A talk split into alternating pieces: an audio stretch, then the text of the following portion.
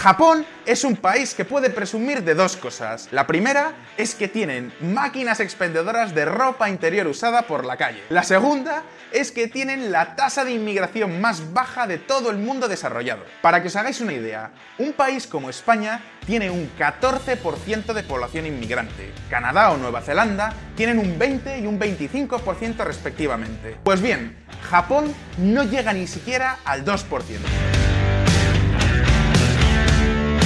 Esto se explica porque tienen una de las leyes de inmigración más restrictivas que existen. En otras palabras, Japón sería el país perfecto para Donald Trump o Marine Le Pen. ¿Y por qué os vamos a hablar de Japón hoy? Si hay algo que ha caracterizado, al menos políticamente, el año 2016, ha sido la palabra inmigración. En Europa, el debate sobre los refugiados todavía sigue abierto, y parece que la opinión mayoritaria es que los inmigrantes son un problema que hay que frenar, que nuestros gobiernos no pueden dedicarse a gastar dinero para mantener a eso que llaman... La presión migratoria ahora mismo está... La presión migratoria. Entre 2008 y 2014, Estados Unidos gastó 128 mil millones en el control de la inmigración. Es que el buenismo en este, en este punto mm, tiene sus límites. ¿eh? Pues bien, Japón es el ejemplo perfecto de lo que significa vivir en un país sin inmigrantes. Y os preguntaréis, ¿qué efectos tiene esto en su economía? ¿Realmente consiguen ahorrar dinero al no tener que pagar todas estas políticas de integración para los inmigrantes? ¿Es fácil encontrar un trabajo para los japoneses al no tener que competir con la mano de obra extranjera? Hoy vamos a responder a todas estas preguntas, pero antes vamos a explicar en qué consiste la ley de inmigración japonesa.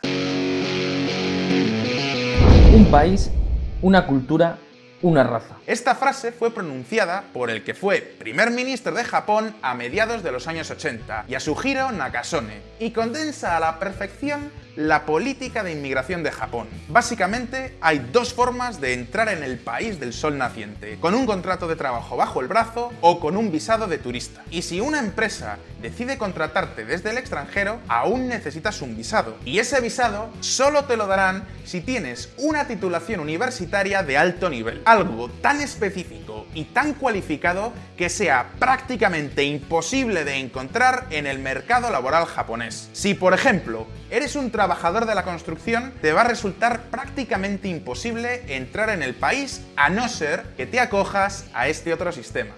Bien, Japón, como no tenía otra forma de aceptar a profesionales venidos de países tercermundistas, asiáticos, como puede ser Vietnam o Filipinas, creó un sistema especial de entrenamiento que le llaman el Technical Intern Training Program, lo que se llama en japonés el Gino Jishuse. En resumen, es como si te fueras a trabajar de becario a Japón, pero cobrando la mitad del sueldo que cobraría un becario japonés. Pero no solo eso, es que además, con este programa de entrenamiento técnico, tu jefe puede requisarte tu pasaporte y hasta acceder a tu cuenta bancaria. Es más, desde que se ha empezado a poner en marcha este plan, miles de inmigrantes asiáticos han desaparecido. Cuando el representante del sindicato habló conmigo, me dijo que tenía una mala actitud y que si continuaba así, su amiga contrataría a un sicario para matarme.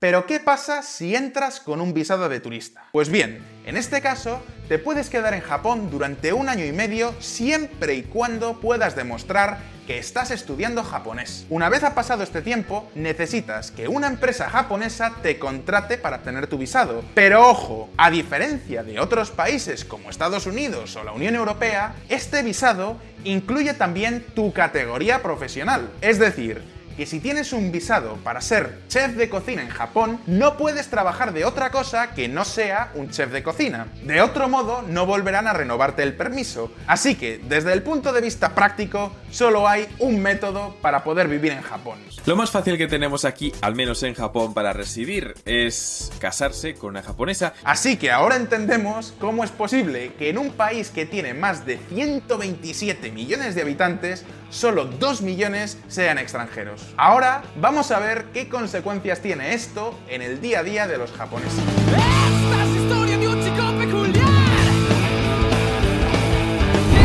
Paga las pensiones de los japoneses. Japón es el país más anciano de la historia. Esto no es porque tengan una larga historia, que la tienen, sino porque su media de edad es la más alta del mundo. De hecho, se estima que en solo 90 años habrán perdido a más de 44 millones de habitantes, que es casi la población de España. En principio, esto no tendría por qué ser ningún problema si no fuera por la seguridad social. Como sabéis, en casi todos los países del mundo, el sistema de pensiones funciona de tal forma que los que están trabajando en este momento son los que están pagando las pensiones de los jubilados de hoy en día. Si la población activa decrece año tras año, cada vez hay menos gente pagando las pensiones y más gente cobrándolas. Y eso explica cosas como esta.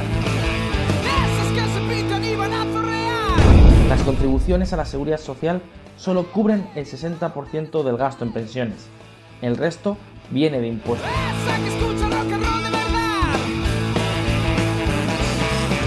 Por cierto, que esto tan bonito que está sonando es la música de Mescalina, un grupo de rock de León, en España, que nos ha enviado su música. Si os gusta, encontraréis más links en la descripción.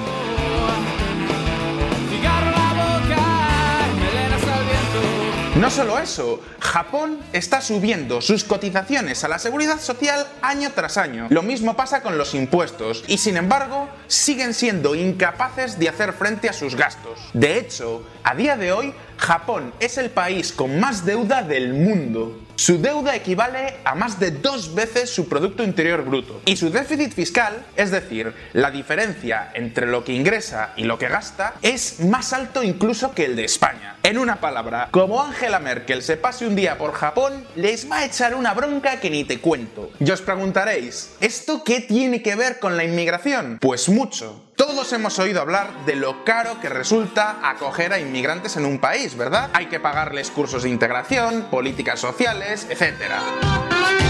Pero se habla muy poco de lo que cuesta un ciudadano local. Por ejemplo, un ciudadano español, desde que nace hasta que cumple los 16 años, le cuesta al Estado más de 132.000 euros. Todo esto es solamente lo que gasta en colegio y médicos. A esto habría que sumarle otro tipo de gastos. Es decir, que el Estado invierte en cada ciudadano un montón de dinero que solo empezará a recuperar el día en el que esa persona pueda empezar a trabajar y pagar impuestos, que en España como mínimo son los 16 años.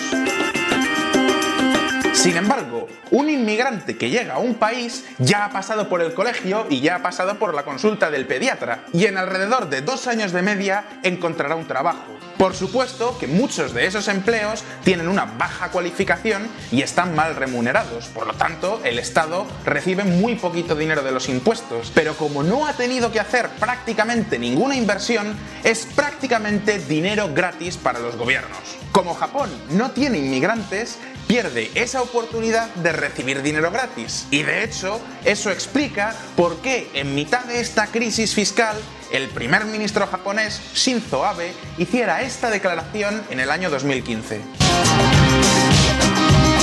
Japón se ve presionada a aceptar más inmigrantes ante el hundimiento de su población activa. Pero ojo, porque aunque no lo parezca, este no es el mayor problema de Japón. En realidad, el gran desafío de la economía japonesa es lo que llaman la década perdida, que es que llevan 20 años sin crecer. Y en este caso, los inmigrantes también tienen algo que decir. El país que dejó de innovar. Todos imaginamos a Japón como un ejemplo de país innovador y vanguardista. Recordaréis compañías como Nintendo, Toshiba o Sony. El problema es que todas esas empresas son viejas. Nintendo fue fundada en 1889. Toyota nació en 1937. Es más, ¿alguno de vosotros sería capaz de nombrarme cinco empresas japonesas creadas en este siglo? Seguro que os costaría una barbaridad. Sin embargo, no tendríais ningún problema a la hora de citarme a cinco o incluso diez empresas norteamericanas surgidas en los últimos 10 años. Los inmigrantes han fundado el 52% de las empresas de Silicon Valley entre 1995 y 2005. Las tasas de emprendimiento en la población inmigrante son entre dos y tres veces más altas que las de la población local. Y esto es una tendencia que se da en todos los países. Por ejemplo, uno de los fundadores de Google, Sergey Brin, era un inmigrante ruso que había nacido en Moscú y el cofundador de WhatsApp, Jan Koum, es ucraniano. Pero no solo hablamos de las startups de Silicon Valley, cualquiera de los que veis este vídeo desde España podéis salir, dar una vuelta por vuestro barrio y veréis montones de restaurantes y tiendas chinas, de kebabs pakistaníes, de toda clase de empresas y negocios fundados por rumanos y búlgaros. Y además es que tiene bastante lógica que los inmigrantes sean más emprendedores. A fin de cuentas, desde el momento en el cual dejan su país, ya están demostrando que no tienen miedo al riesgo. Pero no solo eso, además, un inmigrante trae una cultura totalmente distinta y por eso le resulta mucho más sencillo aportar ideas nuevas en la economía en la que vive. Por ejemplo, cuando Charles Feldman llegó a Nueva York a mediados del siglo XIX, se dio cuenta de que en esa ciudad necesitaban comida rápida. Y así es como se le ocurrió la idea de importar salchichas de su Alemania natal y crear lo que hoy conocemos como el perrito caliente. Hoy en día, este producto da de comer y paga las facturas de millones de personas en todo el mundo. Y sí, ya sé que es un ejemplo muy sencillo, pero es que podremos encontrar miles a lo largo de la historia. En una palabra, cuando las culturas se mezclan, surgen nuevas ideas de hacer las cosas y nuevos métodos de trabajo. Y esto es lo que en el mundo empresarial se llama innovación. Y ese es el ingrediente especial para que las economías puedan volverse más competitivas. De hecho, los que seguís VisualPolitik desde hace tiempo recordaréis este vídeo en el que os contábamos cómo Israel se ha convertido en uno de los mayores hubs de innovación del mundo entero gracias, en buena medida, a su población extranjera. Y os preguntaréis, ¿qué ocurre en Japón? Pues resulta que es el país con la menor tasa de emprendimiento del mundo desarrollado. Solo un 7% de su población emprende en comparación con el 10% de Canadá o Nueva Zelanda. El sueño de todo japonés no es crear su propio negocio, sino entrar a trabajar de por vida en una de esas grandes empresas como Sony o Toshiba. Y por supuesto, estas grandes corporaciones mantienen las mismas estructuras corporativas y los mismos métodos de trabajo de los años 80. Las empresas tradicionales de electrónica como Sharp o Sony incurrieron en tremendas pérdidas y miles de despidos mientras Apple o Samsung continuaban creciendo en bolsa. Si recordáis, hace unos meses sacábamos otro vídeo en el que os hablábamos de los patrocinadores de la Eurocopa 2016 y recordábamos cómo hace 20 años había como mínimo dos empresas japonesas en la lista de sponsors. Este año no había ninguna. Y es que da igual el sector donde miréis. En cualquier industria, las empresas japonesas tienen muchísimos problemas a la hora de competir con las firmas estadounidenses, europeas o incluso las chinas. Y la razón no es la falta de dinero, sino la falta de innovación. Y todo esto explica por qué la economía japonesa lleva 20 años paralizada. Y por supuesto, no os creáis que esto no tiene un reflejo en el día a día de los japoneses. Para poder mantener un mínimo de competitividad frente a las empresas extranjeras, los trabajadores japoneses tienen los horarios laborales más largos y las vacaciones más cortas de toda la OCDE. Y por supuesto, siguen cobrando el mismo sueldo prácticamente que cobraban en los años 90.